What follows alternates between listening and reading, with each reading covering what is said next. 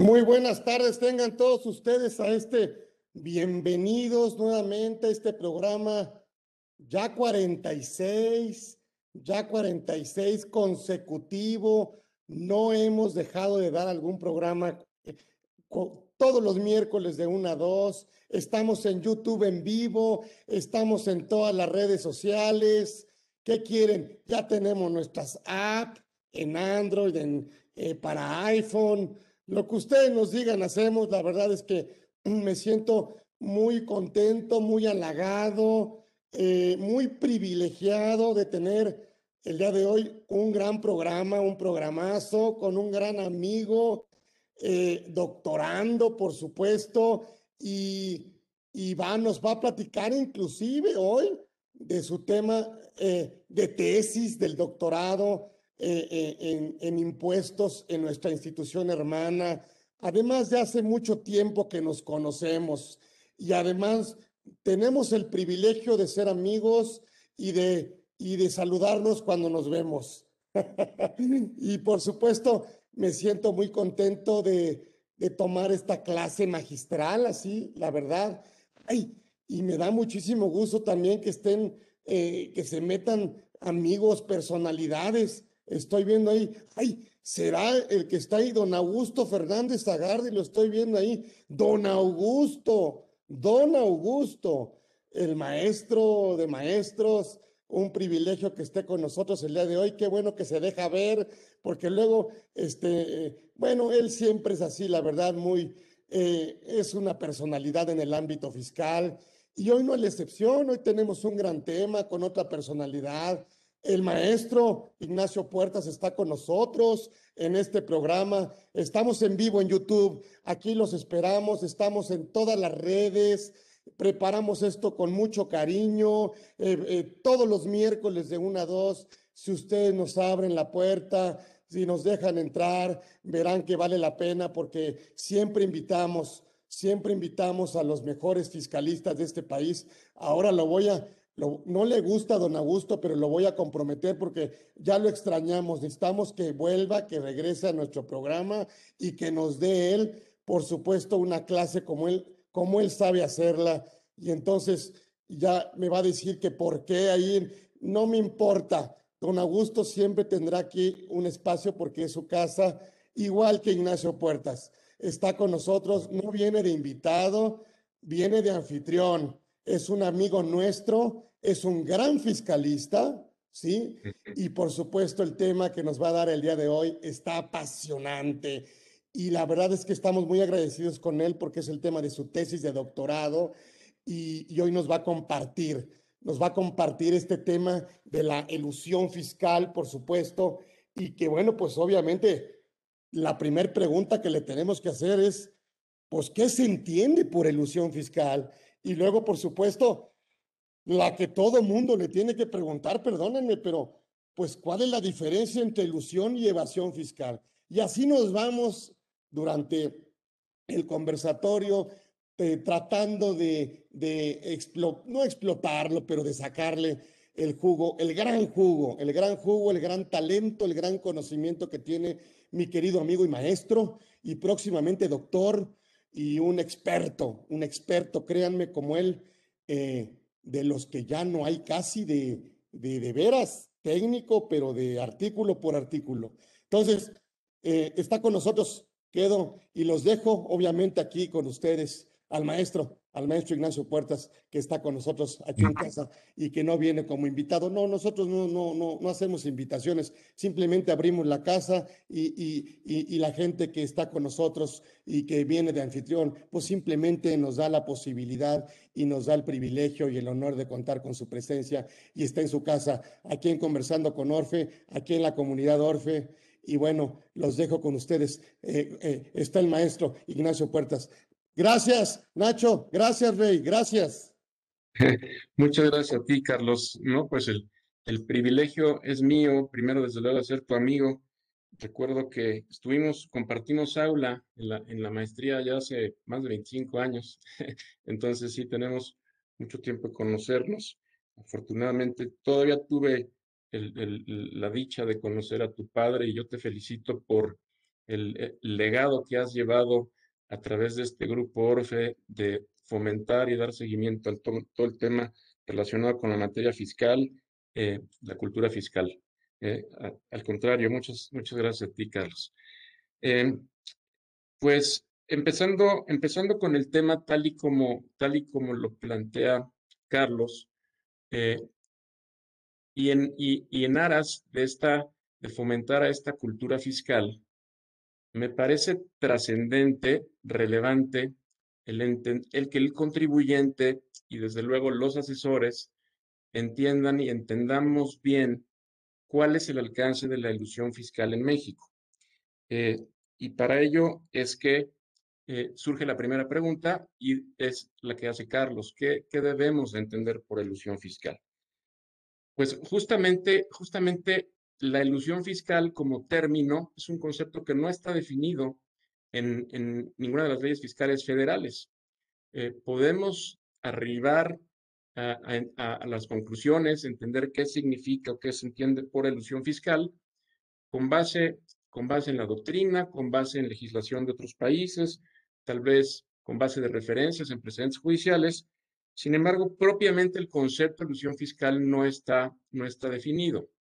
Tomando, tomando todos estos elementos de, lo que he comentado y ya aterrizando en derecho positivo mexicano, concretamente en eh, las disposiciones que entraron en vigor el año pasado en relación con esta norma general anti-elusión, así como en la obligación de revelación de esquemas reportables, eh, yo, yo, yo podría decir que la ilusión fiscal es una conducta mediante la cual se realizan ciertos actos jurídicos y yo pensaría que siempre tiene que ser en plural. Difícilmente encontraría yo una ilusión fiscal en donde solo se trata de un acto. Se realizan ciertos actos jurídicos con el fin específico, con el fin primordial de obtener un beneficio fiscal. Eh, ese, ese, cuando el, cuando el contribuyente, el fin especial eh, y, y, podríamos decir, tomando consideraciones de la legislación mexicana, cuando no existe esa razón de negocios, esa sustancia por la cual se llevaron a cabo los actos jurídicos, sino exclusivamente eh, se identifica que fue para obtener un beneficio fiscal, me parece que podríamos hablar o decir que estamos en presencia de esto conocido como la ilusión fiscal. Eh, luego entonces es una conducta eh, y, la pregunta y la pregunta inmediata que nos tenemos que hacer, bueno, pues la ilusión es legal o no es legal en México. Eh, definida definida como, como, lo acabamos de hacer. La, la ilusión es legal o no es legal en México pues podríamos decir que sí es legal, ¿verdad? En virtud de que los actos jurídicos que se llevan a cabo, en principio, desde luego, hablando de actos jurídicos que se llevan a conforme a la ley, que no son ilícitos o prohibidos por la ley, luego entonces es legal, sin embargo, eh, puede existir en ella una violación indirecta de la ley. Es decir, si llevas a cabo esos actos jurídicos, pero el resultado es contrario a lo que buscaba la ley, al espíritu de la ley. Eh, es poner a prueba, es poner a prueba el principio de legalidad tributaria, reserva de ley, con, eh, a prueba contra la realización de estos actos jurídicos. entonces, si es legal, sin embargo, se viola el espíritu de la ley, se viola indirectamente la ley.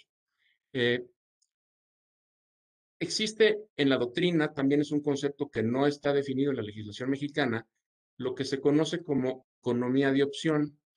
Y a reserva de que haya quienes la califiquen como la ilusión fiscal más conservadora que puede haber, eh, la que no daría lugar a ningún cuestionamiento, eh, esa economía de opción, ¿en qué consiste? Pues es la libertad que tienen las personas de llevar, de, hay, hay dos alternativas.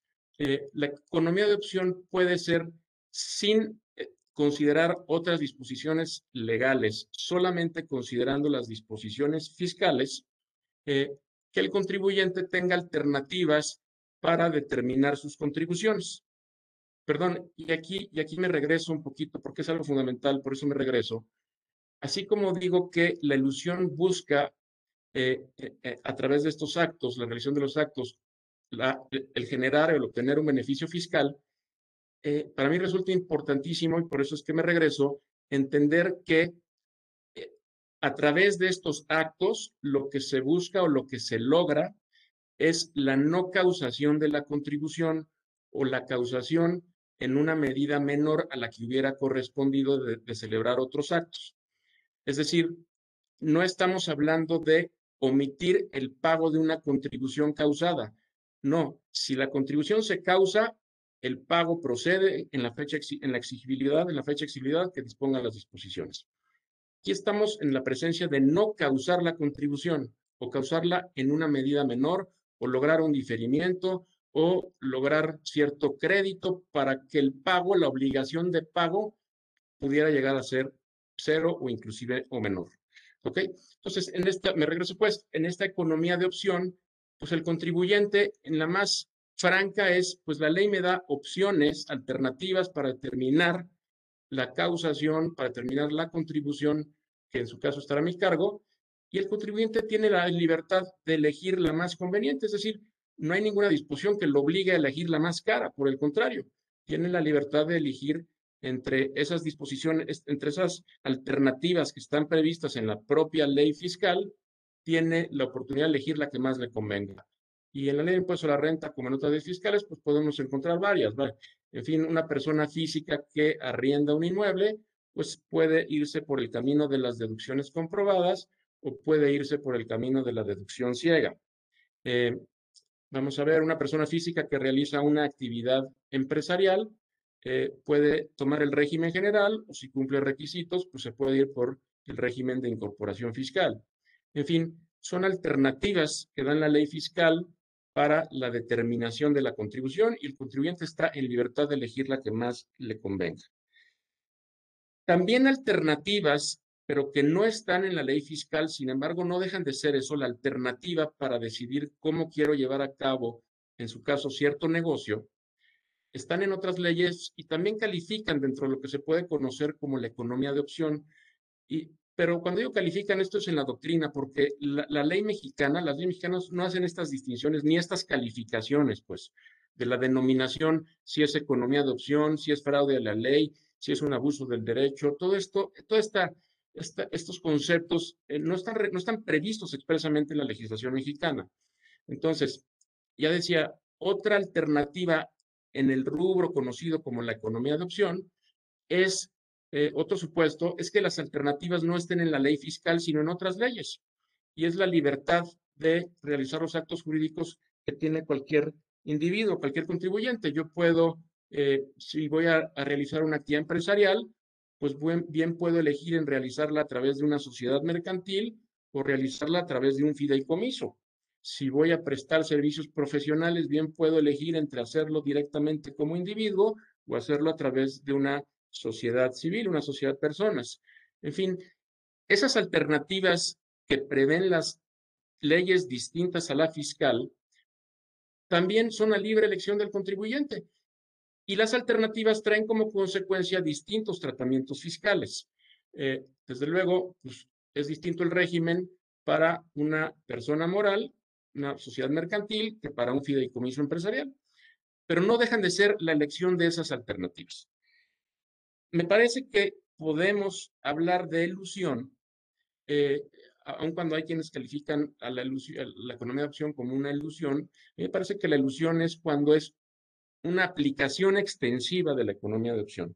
Es decir, no, no se limita el contribuyente a elegir entre A o B, sino que juega con, déjenme decirlo así, con las lagunas eh, legales que pudiera haber o inclusive con mecanismos, maniobras, maromas, que en lo individual todas son reales y legales, pero que lo que buscan es eludir la norma, eh, conocido concretamente como el fraude a la ley, concepto que está siendo eh, redenominado, por ejemplo, en España, por el conflicto de normas.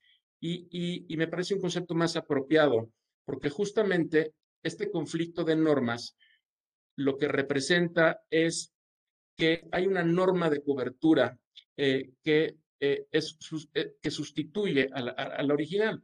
Es decir, tienes dos alternativas y abusando, abusando de cierta alternativa que representa la realización de actos jurídicos que no necesariamente tienen una razón de negocios, abusas de esos mecanismos legales para evitar la aplicación de la norma que tradicionalmente o que no, racionalmente tendría que haber aplicado. Y en este, y aquí resulta fundamental entender que la ilusión fiscal, aun cuando su propósito pudiera ser estrictamente el eh, disminuir la, eh, la carga fiscal mediante la no causación de la contribución, resulta fundamental entender que hablamos de conductas realmente realizadas eh, y que no ocultan un acto distinto al que, al, que se le, al, que se le exhibe al mundo exterior. Es decir, el acto realizado es realmente el que se le exhibe al mundo exterior. No hay un acuerdo entre las partes en donde se esté buscando mentir, en donde se esté buscando ocultar algo. Esto es fundamental. Este para mí es el tema fundamental de esta, de esta plática, porque si estamos en el supuesto de que los actos que se le enseñan al público, se le enseñan a terceros, inclusive a la autoridad fiscal, realmente están ocultando otro acto, entonces estamos en presencia de un delito. Y es ahí donde el, el tema se convierte en algo exageradamente sensible. Eh, así como no está definido el término de la ilusión fiscal, eh, tampoco está definido el término de la evasión fiscal. Eh, sin embargo, podemos entender por evasión fiscal o entendemos pues la omisión del pago de una contribución causada infringiendo la ley. Y si esa conducta está, esa conducta trae paralelo eh, el, el dolo, el uso de engaños o el aprovechamiento de errores, pues esa conducta es delictiva. Está tipificado pues esa conducta como un acto de defraudación fiscal. Eh, y, y, existen pues inclusive sus equiparables, pero al final existe ese dolo, existe esa mentira, ese daño.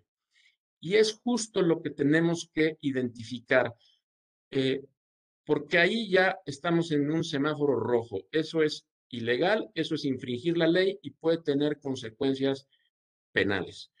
Si hiciéramos un semáforo de estas tres conductas que estoy platicando, yo pondría la economía de opción en el color verde. Puedes transitar sin problema, al final estás simplemente eligiendo la alternativa legal más conveniente. En un color amarillo, pero puedes pasar, pero con mucho cuidado, mucho cuidado sobre todo, siempre, pero desde luego esto parece que se hace más intenso desde el año pasado por las reformas que vamos a platicar. En un color amarillo puedes pasar, pero con cuidado, yo pondría la ilusión fiscal. Es legal, sin embargo, eh, hay, hay que tener mucho cuidado de que no, de que el supuesto no pase a semáforo rojo y ahora estemos en presencia de un acto ilícito, entendido pues este como la evasión fiscal, que inclusive puede tener consecuencias penales. La economía opción la veo verde, la ilusión fiscal la veo amarilla porque puedes pasar, pero eh, con mucho cuidado, y la evasión fiscal definitivamente es rojo, es no debes de cruzar esa línea. Dicho esto, eh, dicho esto, bueno, ¿qué, eh, Carlos, ¿consideras que eh, ha sido elocuente lo que hasta ahora voy platicando. Sí, adelante, mi querido Nacho. estupendo, estupendo. es un tema, es un tema complejo, ¿eh? O sea, porque luego eh, el contribuyente hace cosas buenas que parecen malas. Esa sería la evasión. Pues, o, la ilusión, la ilusión hace cosas buenas. Sí. Es, es, una buena terminología. puede darse el supuesto en el que el contribuyente hace cosas buenas que parecen malas, eh, o inclusive que hace cosas malas que parecen buenas. Y, ahí vale la pena aterrizar. Qué, qué, bueno que, qué bueno que haces este comentario, Carlos, porque quiero hacer, mm, vaya, aterrizar ya en la especie. Justo este conflicto entre lo que pudiera ser legal e ilegal, justo este conflicto, esa frontera, quienes viven directamente esa frontera, hablando de la evasión, y, y está tipificado como un, este, como un equiparable a la defraudación fiscal, está la simulación de dos o más actos en perjuicio del fisco federal. ¿Qué significa la simulación? Pues hay dos tipos de simulación, así lo reconoce nuestra legislación civil. La absoluta, que no es más que una vil mentira, dices algo que no hiciste, dices que hiciste algo que no hiciste, ¿verdad? Esa, esa no merece mayor explicación, es, una mentira, dices, insisto, es la mentira burda. Pero, pero está la figura de la simulación relativa. Y la simulación relativa es justamente esto que comenté, pero sin aterrizarlo al concepto. Cuando frente a terceros aparentas haber realizado un acto, pero el acto realmente realizado entre las partes es otro. Se oculta el acto realmente realizado entre las partes para dar una falsa apariencia frente a terceros. ¿Ok? En la simulación relativa hay un acto simulado y un acto disimulado. Eh, esta falsa apariencia eh, finalmente es, si se logra, si se logra probar que, que, lo que se le mostró al mundo no es lo que las partes acordaron, estamos en presencia de una simulación relativa. Y del lado de la, de la ilusión, si todos los actos realizados de verdad no tienen ningún sentido y el único que se le encuentra es la obtención de un beneficio fiscal, estamos en semáforo amarillo. Puedes pasar porque los actos son reales. Aun cuando pudieran carecer de razón de negocios, no estás ocultando un acto a través de estos. Y justo ahí es donde está la frontera, Carlos. Justo ahí es donde yo veo la frontera, en distinguir entre el fraude a la ley y la simulación relativa. Lo que es en los extremos, en lo verde y en lo rojo, lo que es la economía de opción y lo que es la simulación absoluta o el delito claro de defraudación fiscal por el uso de engaños, aprovechamiento de errores, ahí me parece que es muy claro. Justo donde debemos de enfocarnos es en esa frontera, es en esa frontera en la que conviven el fraude a la ley o el conflicto en normas o el abuso del derecho pero concretamente el fraude, el fraude a la ley con eh, la simulación relativa, Carlos. Así, así, así es como yo, yo lo visualizo. En esa frontera es donde está la línea que puede llegar a ser muy delgada. ¿Y cuál es la diferencia en esa línea si estás o no ocultando un acto a través de lo que estás eh, llevando a cabo? Lo cual es materia de prueba, eh, es materia de, se debe de probar para que en principio se ha castigado, en principio, porque ya verán lo que vamos a platicar más adelante, se ha castigado con, este, con la pena corporal, o sea, con, con la prisión.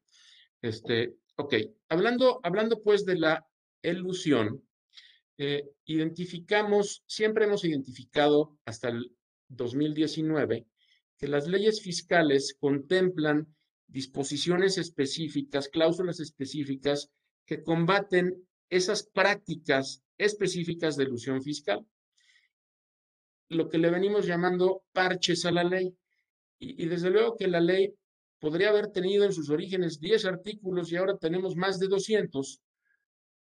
Y si, nos, y si vemos, hablando, estoy hablando de la ley de impuesto a la renta, y si vemos su contenido, casi todas las disposiciones, la mayoría de las disposiciones, lo que buscan es e, evitar prácticas o de evasión fiscal o de ilusión fiscal. La ley de impuesto a la renta está llena de cláusulas, de disposiciones que combaten ciertos actos específicos de ilusión fiscal y los combaten típicamente a través de ficciones previstas por la ley o de limitantes en la aplicación de sus beneficios o de castigos en la aplicación, en la aplicación en su caso de los, de los, de los ingresos.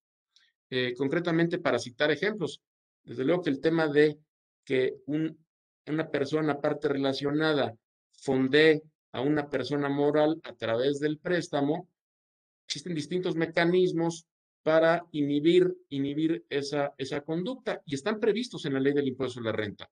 Es decir, en ciertos supuestos, los intereses que se pagan a esos, a esos socios, a esas partes relacionadas, pueden tener el tratamiento de dividendos, en consecuencia no, no ser deducibles. Cuando se requiere, cuando la sociedad requiere capitales en préstamo, los tiene que invertir en los fines del negocio, de lo contrario, no son deducibles. No se diga la capitalización delgada, cuando la sociedad se sobreapalanca a razón de 3 a 1 pasivo capital, pues conforme a cierta fórmula, los intereses no son, los intereses pagados a parte relacionada a residencia en el extranjero no son deducibles. ¿Y qué decir del concepto que tenemos del año pasado de la no deducibilidad de intereses que exceden del 30% de la utilidad fiscal ajustada? En fin, en intereses tenemos muchos ejemplos, muchos supuestos en los que la norma especial, la ley del impuesto a la renta, tiene una norma especial para combatir, para combatir prácticas de ilusión no se diga en materia de pérdidas fiscales. Y aquí voy a empezar a tocar el tema sensible. En materia de pérdidas fiscales, tenemos desde hace años la, prohibición de transmitir pérdidas inclusive por fusión. Cuando hablamos de una fusión, solo puede aprovechar las pérdidas la sociedad fusionante y solo las puede aprovechar contra el mismo giro en el que las generó con, con anterioridad a la fusión. Y desde hace algunos años, ya no tantos, también hay disposición expresa en la ley del impuesto a la renta que prohíbe utilizar las pérdidas fiscales, amortizar las pérdidas fiscales por parte de la persona moral cuando existe el cambio de control, con sus excepciones. Cuando, cuando, cuando existe el cambio de control, solo se pueden utilizar las pérdidas contra el mismo giro en el que se habían sufrido antes del cambio de control. Este, esta regla tiene una excepción y la excepción es que el monto de los ingresos de los últimos tres ejercicios anteriores al cambio de control sean superiores al monto de las pérdidas, pero no deja de ser una disposición que busca combatir esa elusión. Y ahí vienen los temas sensibles. Si existen todos estos mecanismos que reconocieron esta práctica elusiva en la ley del impuesto a la renta, eh, parecería que eso no es suficiente porque ahora tenemos adicional a, a, ellos, hablando de pérdidas fiscales, disposición en Código Fiscal de la Federación que da la facultad a la autoridad de determinar, conforme a reglas, es una facultad reglada, de determinar cuando hay una indebida transmisión de pérdidas fiscales. Entonces da ciertos supuestos la ley y donde se prenden los semáforos es cuando este artículo 69 b bis eh, faculta a la autoridad para esta determinación indebida y, le dice, la, establece la ley que esto es sin perjuicio de considerar que esto corresponde a un acto simulado. Luego, entonces, si es un acto simulado, estamos en un equiparable de la defraudación fiscal. Luego, entonces, opera, opera eh, eh, la, sanción que puede operar es este, penal, ¿no? Es con consecuencias penales. Pues. Este, ¿Por qué si la transmisión de pérdidas es real, no hay un acto oculto, por más agresiva que ésta pudiera llegar a ser, ¿por qué está previsto el supuesto de que pueda ser un acto simulado? Si no hay un acto oculto, el acto que se está llevando a cabo se le enseña al público, el mismo que acuerdan las partes es el que se le enseña al mundo, el que se le enseña a la autoridad. Bueno, pues porque si esta transmisión eh, existe la presunción, y aquí, y aquí es bien importante, existe la presunción porque hay indicios, hay elementos indirectos para asumir que este mecanismo buscó ocultar otra cosa, pues entonces pasamos a hablar de lo más serio, que es de las consecuencias penales. Este, y, más adelante lo, voy a puntualizar. Y vaya, para seguir, que podemos hablar de varias, hablando de limitantes en, extensiones para personas físicas, bueno, pues cuando un descendiente le dona, el hijo le dona al padre dinero, eh, eso representa un ingreso exento para el padre, eh, este, vaya, con ciertos requisitos de informar, lo que ustedes me digan, eh, pero luego dice la ley desde hace algunos años, oye, si el padre ese dinero se lo dona a otro hijo, entonces el ingreso que recibió el padre deja de estar exento, en consecuencia está grabado. A quien castigan es al padre, no al hermano. Obviamente, esta claramente lo que busca es evitar esos dos actos que de llevarse a cabo de la manera como los describo, eh, evitar que haya una donación entre hermanos que antes de que existiera esta limitante en la extensión en la ley, hace ya muchos años, pues podría ser una práctica para transferir patrimonio indirectamente al hermano gozando de la exención, cosa que ya no existe. Esa cláusula lo prohíbe de alguna manera porque castiga, castiga al padre. Eh, ficciones como el hecho de que en una reducción de capital, lo que legalmente es una reducción de capital, fiscalmente se ha considerado como la distribución de una utilidad, un dividendo. Para fines legales es una y para fines fiscales es otra, porque justamente, y, hay supuestos que se equiparan a una reducción de capital y en consecuencia la posibilidad de terminar una utilidad distribuida cuando transmites activos monetarios eh, por virtud de una decisión en más del 51%, en fin, reglas muy específicas. Todas estas son cláusulas específicas eh, que combaten la ilusión fiscal. Y como sistema, como la joya de la corona, tenemos todo el régimen relativo a eh, ingresos sujetos a un régimen fiscal preferente.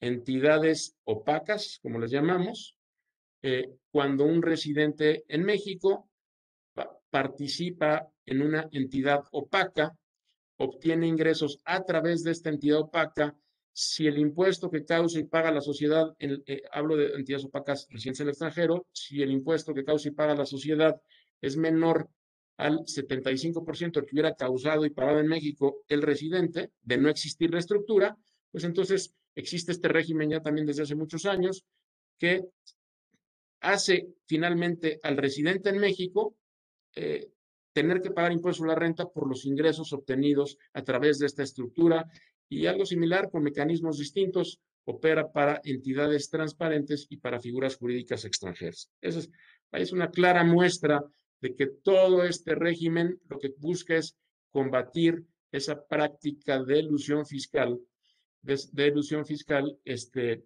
que le permita al contribuyente reducir mediante, le permitiría en su defecto reducir al contribuyente la carga fiscal mediante la no causación de la contribución. Y desde luego, vaya el título sexto, desde luego todo lo relacionado con operaciones entre partes relacionadas, transmitir utilidades eh, a partes relacionadas que gocen de beneficios fiscales o de un régimen fiscal eh, más menos gravoso, eh, pues existe también toda esta regulación y, y, y, podríamos decir que todo esto no es exclusivo de México. Muchas de estas, desde luego lo que tiene que ver con operaciones entre partes relacionadas, pues existen a nivel internacional y los gobiernos es justamente en estos últimos años donde están apretando, vienen apretando, México, México no fue el pionero, venimos siguiendo eh, legislación de otros países que entró en vigor antes del 2020, o sea, ya, tienen algunos años antes de nosotros, que están combatiendo la ilusión fiscal. Tenemos esto, cláusulas específicas que combaten la ilusión fiscal. Tenemos las, las novedades, las novedades desde el año pasado, tenemos una norma general antielusión que eh, me parece que en la plática que tuviste, tuvieron la semana pasada, quedó perfectamente expuesto el tema. Eh, y luego tenemos el tema de los esquemas reportables, que entiendo también se ha profundizado en el tema. Mm, de manera que los voy a comentar de manera muy breve. Eh, en relación con la norma general antielusión, como, como se comentó la semana pasada en tu programa, pues tenemos que esta, esta norma es una facultad, esta disposición lo que le da, si bien está eh, ubicada geográficamente en el capítulo de las disposiciones generales del Código Fiscal de la Federación y no en el correspondiente a, las facultades de la autoridad fiscal, pues no se puede entender como, como se dijo que, que no es una facultad, que, que, es, que, es el contribuyente el que tiene que aplicar la norma, eh, sino que es una facultad de la autoridad. Eh, ¿Y en qué consiste esta facultad? Eh, ¿O cuándo se da el supuesto? Bueno, cuando se realizan actos jurídicos que carecen de razón de negocios y se obtiene un beneficio fiscal indirecto o directo en México, pues entonces esos actos jurídicos tienen o deben de tener los efectos fiscales que habrían tenido otros actos jurídicos para la obtención de ese beneficio económico o del beneficio económico razonablemente esperado.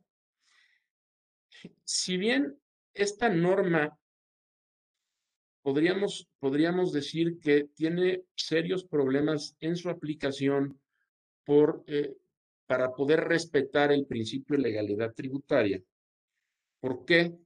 Porque si bien la norma establece en qué supuestos la autoridad tiene la facultad de determinar cuándo hay carencia de razón de negocios, lo que no establece la norma es cuál es aquel, aquellos actos que debía que hubiera yo realizado para alcanzar ese beneficio económico razonablemente esperado. No, no, dice cuál es el que lo sustituye, ni mucho menos cuál es la mecánica para llegar a él.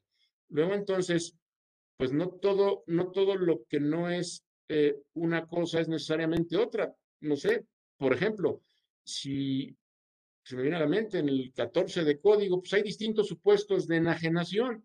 Si yo, si no es compraventa, no necesariamente tiene que ser otro de esos supuestos. Habría que definir cuál de ellos, porque todos pueden tener consecuencias fiscales distintas. En la medida en la que esta norma no establece cuál es el que se debió haber llevado a cabo para alcanzar ese beneficio económico razonablemente esperado y mucho menos la mecánica, pues mm, parece que tiene serios problemas al, al momento que se pudiera enfrentar al, al, tema de legalidad, del principio de legalidad. Lo que me parece fundamental de esta, de esta disposición es eh, eh, la, reforma que entró en vigor para este año. Hasta, y pareciera, pareciera una reforma sin sentido, pero si atamos, atamos las distintas reformas, me parece que no, no es algo que se deba de tomar a la ligera.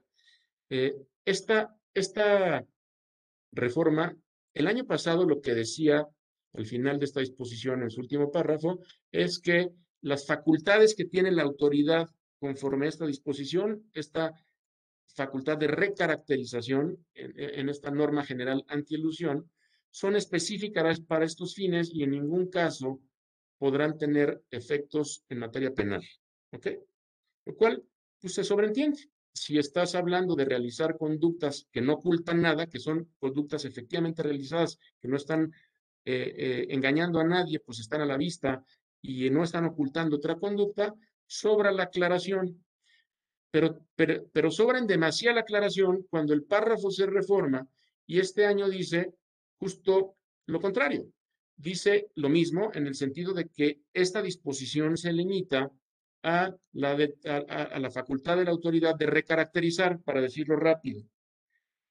Sin embargo, ahora dice, sin perjuicio sin perjuicio de las investigaciones y la responsabilidad penal que pudieran originarse la relación con relación a la comisión de delitos fiscales.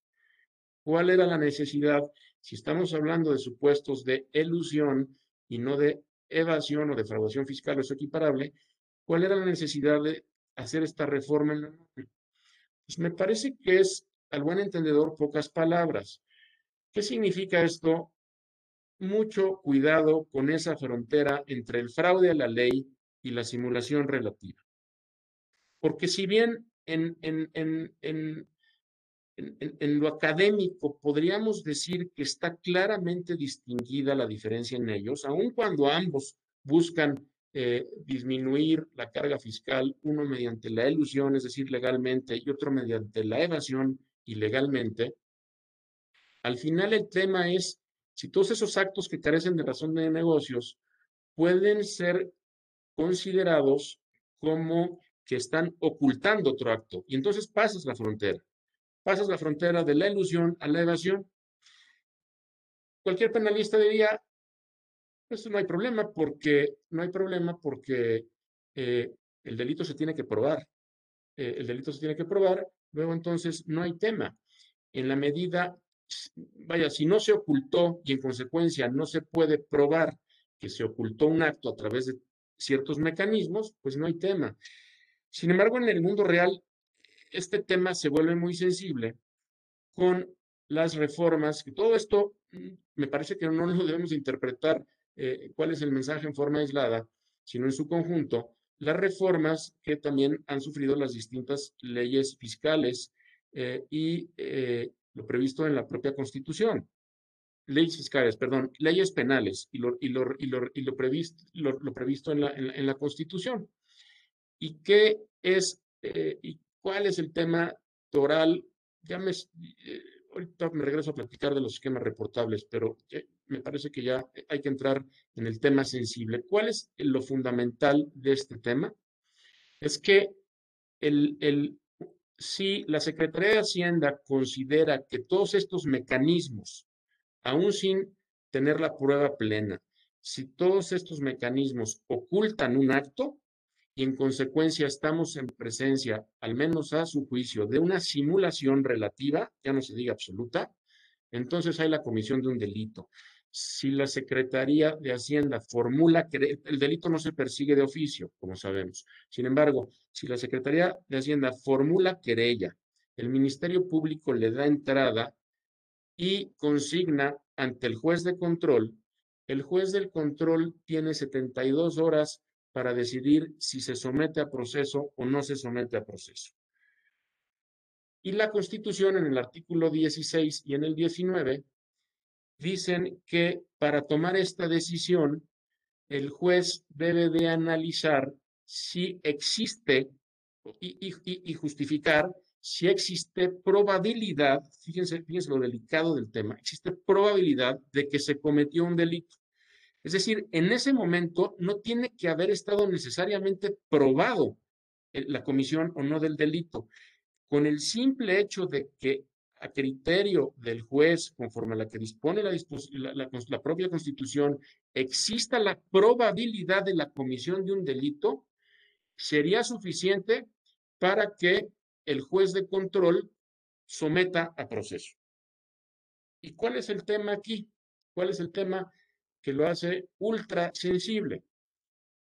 Que si estamos en presencia de un delito conforme al Código Nacional, conforme las reformas del Código Nacional de Procedimientos Penales, artículo 167, si estamos en presencia de un delito, hablando del delito de fracción fiscal o su equiparable, que exceda ya en la cuantificación con las actualizaciones que tiene, tenemos el Código Fiscal, que exceda de 8.7 millones de pesos y sea calificado, ¿qué significa calificado? Los supuestos que prevé el 108 de la ley, que hagas trampas, este, pero que sea calificado, si se dan esos dos elementos, excede de 8.7 millones y es calificado, entonces procede prisión preventiva oficiosa conforme al artículo 167 del Código Nacional de Procedimientos Penales.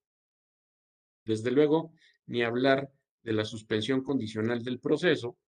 En este supuesto también, si excede de 8.7 millones de pesos el monto de lo posiblemente defraudado y es calificado conforme a lo que prevé el 108 del código, esos supuestos en donde es, es, es este, es pecado, en cualquier caso pecado mortal, pero es pecado súper mortal haber cometido este, este delito, pues entonces prisión preventiva oficiosa y desde luego que no hay suspensión condicional del proceso. Ahí es donde está el tema realmente sensible. Eh, lo que establece la Constitución es que para que el juez de control someta proceso, basta con la probabilidad de la comisión del delito. ¿Qué significa eso? Que si estamos en los supuestos de, prisión preventiva oficiosa y de no suspensión condicional del proceso, desde luego, pues te defiendes desde la cárcel, el, contribuyente o, o, quien haya participado en la comisión del delito o del supuesto delito, se defiende desde la cárcel. Si al final de esto resulta que esa sospecha de que todos estos actos jurídicos realmente no ocultaron otro, sino que efectivamente son lo que son, bueno, pues entonces, después de todo el proceso judicial, pues eh, se, se, se, se, pone en libertad al que, no fue al que no fue delincuente, al que no cometió el delito. Pero esto puede ocurrir meses o años después de que fue sometido a proceso, es decir, de que ya estuvo en la cárcel.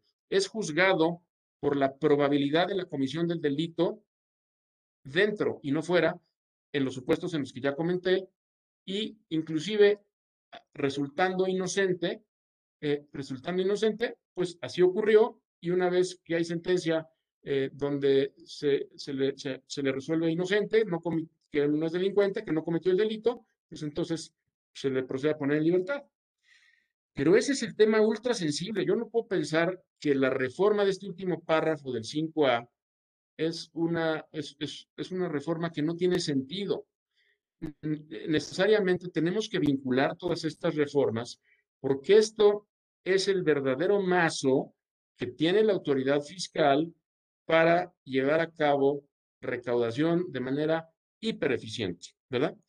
Más allá de que en la academia podemos discutir si la ilusión es legal o no es legal, ya di mis opiniones que creo son compartidas por la mayoría, al menos, de, la doctrina que yo he leído y de lo que he aprendido de, de maestros, de otras personas.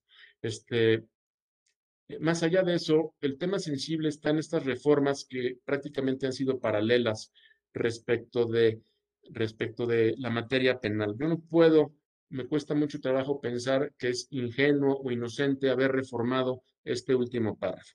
Así como cuando platicamos de, cuando platicamos de la transmisión indebida de pérdidas, pues también me parece que es ingenuo pensar pues que se, vaya que pusieron esto de sin perjuicio de que podría haber un procedimiento penal, pues necesariamente es una es una amenaza. Para mí, para mí, ¿qué significa en términos, como lo decíamos en la primaria?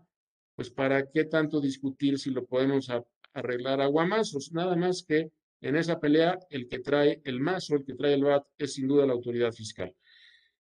Todas estas normas que combaten la ilusión fiscal, eh, ya decimos, son específicas previstas en las leyes fiscales. Tenemos desde el año pasado esta norma general anti-ilusión y tenemos eh, también pues lo que son los esquemas reportables, esta obligación del asesor fiscal, cuando hay asesor fiscal, de reportar respecto de ciertos esquemas reportables. Para que sea esquema tiene que ser una serie de actos jurídicos y para que sea reportable tiene que haber un beneficio fiscal directo o indirecto en México. Y en fin, entiendo que este tema también ya lo han, abordado a profundidad. Es otra forma de combatir la ilusión fiscal y también de manera eh, eh, pues muy eficiente porque el no reportar eh, esquemas que sí sean reportables tiene como consecuencia, bueno, para el, lado, para el lado del asesor fiscal de multas hasta de 20 millones de pesos y para el contribuyente, en el caso de que fuera el contribuyente el obligado a reportar, dejar sin efectos el beneficio fiscal y establecer, poner una sanción, una multa que va desde el 50 hasta el 75% del beneficio fiscal obtenido y del que se pudo obtener. Entonces, este es un, es un esquema también, también de, de, bastante control, de bastante control para eh, todos, todos estos enfocados en lo mismo y es lo que están haciendo distintos gobiernos, que es el combate a la ilusión fiscal. En, en otros países sí está de manera más precisa definido lo que es el fraude a la ley, este concepto que, que entraría dentro de lo que es la ilusión fiscal. Inclusive, eh, en otros países se establece que sí da lugar a cobrar eh, recargos, intereses a favor del, fisco, pero no sanciones, no multas. Eh, e inclusive, inclusive, si no mal recuerdo, en alguno de los, de los que he leído, inclusive puede ser sancionado eh, eh, de manera penal, o sea, eh, corporalmente. en México no, en México con la legislación que tenemos vigente hoy, sostengo que estamos en semáforo amarillo. Y digo amarillo porque sí se puede pasar, nada más que esta frontera, esta frontera entre el fraude a la ley y la simulación relativa, se puede discutir en la academia. Sin embargo, si el juez de control considera que eh, existen elementos, eh, existen elementos suficientes para que, o para que se dé la probabilidad de la, de la comisión del delito, no la prueba plena, la probabilidad de la comisión del delito, entonces con esto bastaría para que el juez someta proceso y en, en, el supuesto que ya comenté, es prisión preventiva oficiosa y no opera la suspensión condicional.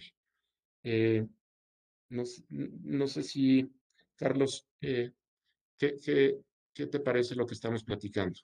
Sí, me gustaría aprovechar que tu presencia y tu conocimiento, mi querido amigo Nacho, háblame de la defraudación. O sea, ese tema, elusión, evasión, defraudación. Exacto. La, defraudación conforme a, la legislación mexicana está regulada expresamente en el artículo 108 del Código Fiscal y es cuando con el uso de engaños o aprovechamiento de errores, o sea, se requiere ese ingrediente doloso, cuando con el uso de engaños o aprovechamiento de errores, eh, el contribuyente obtiene un beneficio, omite el pago total o parcial de una contribución o obtiene un beneficio en perjuicio del fisco federal. Y ahí se puede volver súper sensible el tema, eh, porque esto, esto no, no, se conocen precedentes judiciales. Eh, no, sé si, no sé si ha sido claro, Carlos, en el sentido de que el fraude a la ley es ser un cínico, ser un cínico, tan cínico como quieras, poquito cínico, muy cínico, pero finalmente se llevan a cabo actos reales y legales, que en su conjunto finalmente lo que buscan es obtener ese beneficio fiscal, pero son actos reales y legales. Sí, es el, es el, es el descarado. Es el descarado, a diferencia de la economía opción, que ahí puedes transitar libremente, tienes alternativas para elegir, es aplicar, es jalar la liga, es aplicar extensivamente el concepto de economía opción, ¿no? Porque, porque no es nada más elegir, es llevar a cabo una serie de actos, ¿no? Eh, ese, ese, ese descarado, ese cinismo, no lo convierte en un delito, sino hay uso de engaños o aprovechamiento de errores. Eh, o un equiparable al delito si hay simulación. Y, y, el 109 no distingue si la simulación es absoluta o es relativa. Por eso es que esa, esa, esa frontera entre, entre ese cinismo y el, la posibilidad o la probabilidad de que en ese cinismo estés ocultando otro acto, ¿verdad? Es el que se pone en tela de juicio. Y por cómo está el procedimiento penal, eso que está en tela de juicio puede someterse a procesos si existen suficientes para concluir que, que razonablemente hay probabilidad de la comisión del delito, puede someterse a proceso, es decir, inicia todo el proceso del, juicio en, lo penal, no, desde luego no soy ni cerca especialista en esa materia, eh, inicia todo ese proceso y una vez que termina el proceso, pues eres declarado culpable o inocente, pero si fuiste inocente y estabas en los supuestos que ya platiqué, pues se te pone en libertad, se pone a la persona en libertad pero después de haber transcurrido meses o años. No sé si me explico, Carlos. Entonces, pero concretamente, la defraudación requiere ese elemento doloso, el uso de engaños o aprovechamiento de errores. Es decir, si yo omito el pago total o parcial de una contribución, pero sin ese ingrediente doloso, no hay, no debe de haber materia penal, ¿verdad? Debo, no niego, pago, no tengo.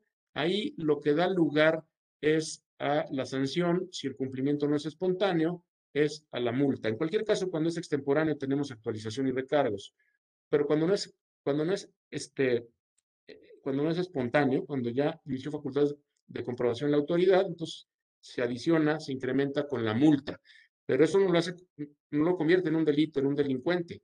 Oye, no, si dejé de pagar porque llevo doble contabilidad, no registro ingresos, tengo proveedores de servicios eh, tengo proveedores de servicios de la, de, la, de la, lista negra y no se logró desvirtuar la, la, presunción de inexistencia de la operación, ahí sí, cuando eres tramposo y esa trampa la utilizas para omitir el pago de contribuciones, estás en el supuesto de defraudación fiscal. Cuando no hay trampa, cuando no hay engaño, eh, no debes estar en ese supuesto. Cuando no ocultas algo, no debes estar en ese supuesto. Sin embargo, lo peligroso del fraude a la ley, eh, con todas estas leyes, es que se pueda llegar a presumir que estás en ese supuesto por todos estos actos cínicos, descarados, exhibidos a la propia, al mundo, desde luego a la propia autoridad, que a juicio pudieran decir estos actos representan, están ocultando otro. ¿Sí, me explico, Carlos? Pero ahí, ahí entraría, yo tengo esa duda, o sea, eh, el, el conocimiento de la ley, o sea, conocer la ley y aprovecharte de ella con maldad, ¿no? Sí, eh, eh, y, ahí entra ese ingrediente de si fue con maldad, ¿no? Que es, un ingrediente como para la comisión de un pecado mortal. Tienes que saber que es pecado y cometerlo. Este, exacto, exacto. O sea, eh, creo que esa diferencia lo hace, yo cuando explico este tema, que lo hago bastante mal, quiero decirte, le agrego el tema de la perversidad. De acuerdo, de acuerdo. Pero aquí lo que me parece mm, tal vez pragmático, Carlos, es eh, al final, eh, concretamente, hablemos de una operación, eh, un ejemplo de una operación. El hijo le dona al padre un inmueble y el padre le dona al hijo dinero similar al valor de ese inmueble. ¿Ok? Hay dos, hay dos posibilidades, hay dos posibilidades que a través de este, eh, obviamente la donación que recibe el padre está exenta y la donación que recibe el hijo está exenta. Si la operación no se hubiera llevado a cabo de esta manera, sino mediante una compraventa, pues si el padre compra barato, tiene un ingreso por adquisición y en cualquier caso el hijo puede tener un, un ingreso por enajenación y puede tener una ganancia agravable y en consecuencia causar y pagar impuestos de renta. Este acto eh, representa que en lo individual son actos absolutamente legales. Estos dos actos están ocultando una compraventa, esa es la pregunta. ¿Están ocultando una compraventa? Eh, pues con lo que se tiene en el expediente, no. Ya no te digo si aparece un contrato previa compraventa, bueno, pues eso no hay nada que decir, son unos tramposos y eso es una simulación relativa y luego entonces un delito.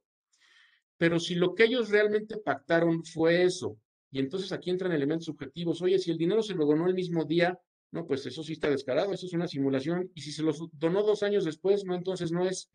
entonces entran elementos subjetivos para determinar, para, para pretender determinar o no la comisión de un delito, que el mismo no se puede presumir.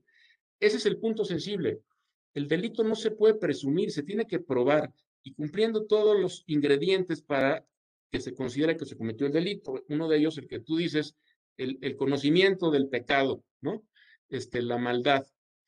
Lo grave, lo serio, es que si estos dos indicios a criterio, y, pero, pero a criterio con fundamento en la propia constitución del juez de control, una vez que la autoridad fiscal formuló la querella ante el Ministerio Público y el Ministerio Público turnó al juez de control, si en esas 72 horas el juez de control, en, esta, en este, este mecanismo tan sencillo que describo, considera que esta doble donación, en esta doble donación existe la probabilidad de haber cometido una simulación relativa, te sometes a proceso. Luego entonces, si es de más de 8.7 millones de pesos y eh, y es calificado, que en este supuesto no sería calificado, eh, pero si lo fuera, otro supuesto. ¿Por qué? Porque no, son, no hay doble contabilidad, no hay expedición de CFDIs, de, operaciones inexistentes, no son contribuciones retenidas, en fin, los supuestos. Pero, pero, en otros sí lo podría haber. Si son más de 8.7 y esto, el juez puede en ese momento considerar que hay elementos para que probablemente sí se haya cometido el delito te sometes a proceso meses o años y resulta en, la cárcel y resulta que no, que no lo cometiste porque no se pudo probar, porque no existió eh, esa, posible simulación relativa. ¿Ya me explico? Eso, es para mí lo, sensible del tema. O sea, concretamente yo no pienso que esa reforma al último párrafo del 5A haya sido casual. No pienso que es casual. Me parece que es un, eh, en, todas estas reformas, esta, esta relación entre el sujeto activo y el sujeto pasivo, ¿verdad? Eh, lo que sin duda le han otorgado es muchas más armas, muchas armas al sujeto activo para poder ser muy eficiente y mucho más eficiente en la recaudación. Mi querido, mi querido amigo y maestro, Nacho, doctorando, este, Qué mejor, de veras, qué mejor para el tema, ¿eh? Qué mejor que tú. Lo haces muy dinámico, muy claro. Un tema tan complejo, ¿eh? Un tema tan complejo y que, bueno, por la autoridad también pues eh, se aprovecha de alguna manera de que los contribuyentes em, pues no, no lo sepan de alguna manera, ¿no? De alguna manera no lo sepan. Yo no me queda más que agradecerte, mandarte todo mi cariño, mi respeto. Somos amigos, tú lo sabes. Este, te vamos a dar un reconocimiento ahí, creo que lo tenemos, mira, para que vas para cuestión de materialidad, ¿ya viste? Muchas gracias, Carlos. Ahí el mi querido, por supuesto, el Instituto Orfe, nuestra comunidad Orfe, eh, le da un reconocimiento, eh, por supuesto, muy merecido. Eh, nos regaló, nos regala y lo invitamos y él y, Nacho muy generosamente aceptó estar con nosotros de todas las actividades que tiene para darnos este tema y qué mejor que el trabajo de su tesis de doctor. Entonces, me da muchísimo gusto, me siento muy privilegiado y muy honrado de haber compartido contigo este programa número 46, ¿sí? Y que bueno, y por supuesto seguir, si tú nos lo permites, seguir extendiéndote invitaciones para que para que tú amablemente y muy generosamente nos regales una horita, una horita de, de todo lo que sabes, mi querido Nacho. Gracias. Y bueno, pues nos vamos, eh, no sin antes agradecerles a los que se metieron en nuestro programa, que fueron bastantes, casi 100 personas. En YouTube tenemos más, este, estamos en vivo, estamos en todas las redes. Y bueno, pues este es un programa con los mejores fiscalistas. Esta no fue la excepción y estuvo con nosotros, pues ya, yo diría casi, ya, ya, ya poquito, poquito, el doctor eh, Ignacio Puertas estuvo con nosotros y no vino de invitado, vino de anfitrión porque esta es su casa, ya lo sabe y gracias a él que nos dio esta hora Muchísimas gracias. Estamos en todas las redes, estamos en apps, estamos donde quieren que estemos, donde quieran que estemos, ahí estamos. Y nos vemos próximo miércoles, 13 horas. Gracias. Estuvo con nosotros el casi doctorando Ignacio Puertas con este gran tema, gran tema, y además de contar con una gran amistad. Nacho, gracias, Rey. Un abrazo. Gracias a todos. muchas gracias a ti, Carlos. ¿eh? Gracias, chao. Próximo miércoles nos vemos, 13 horas. Gracias. Un abrazo, Carlos. Saludos.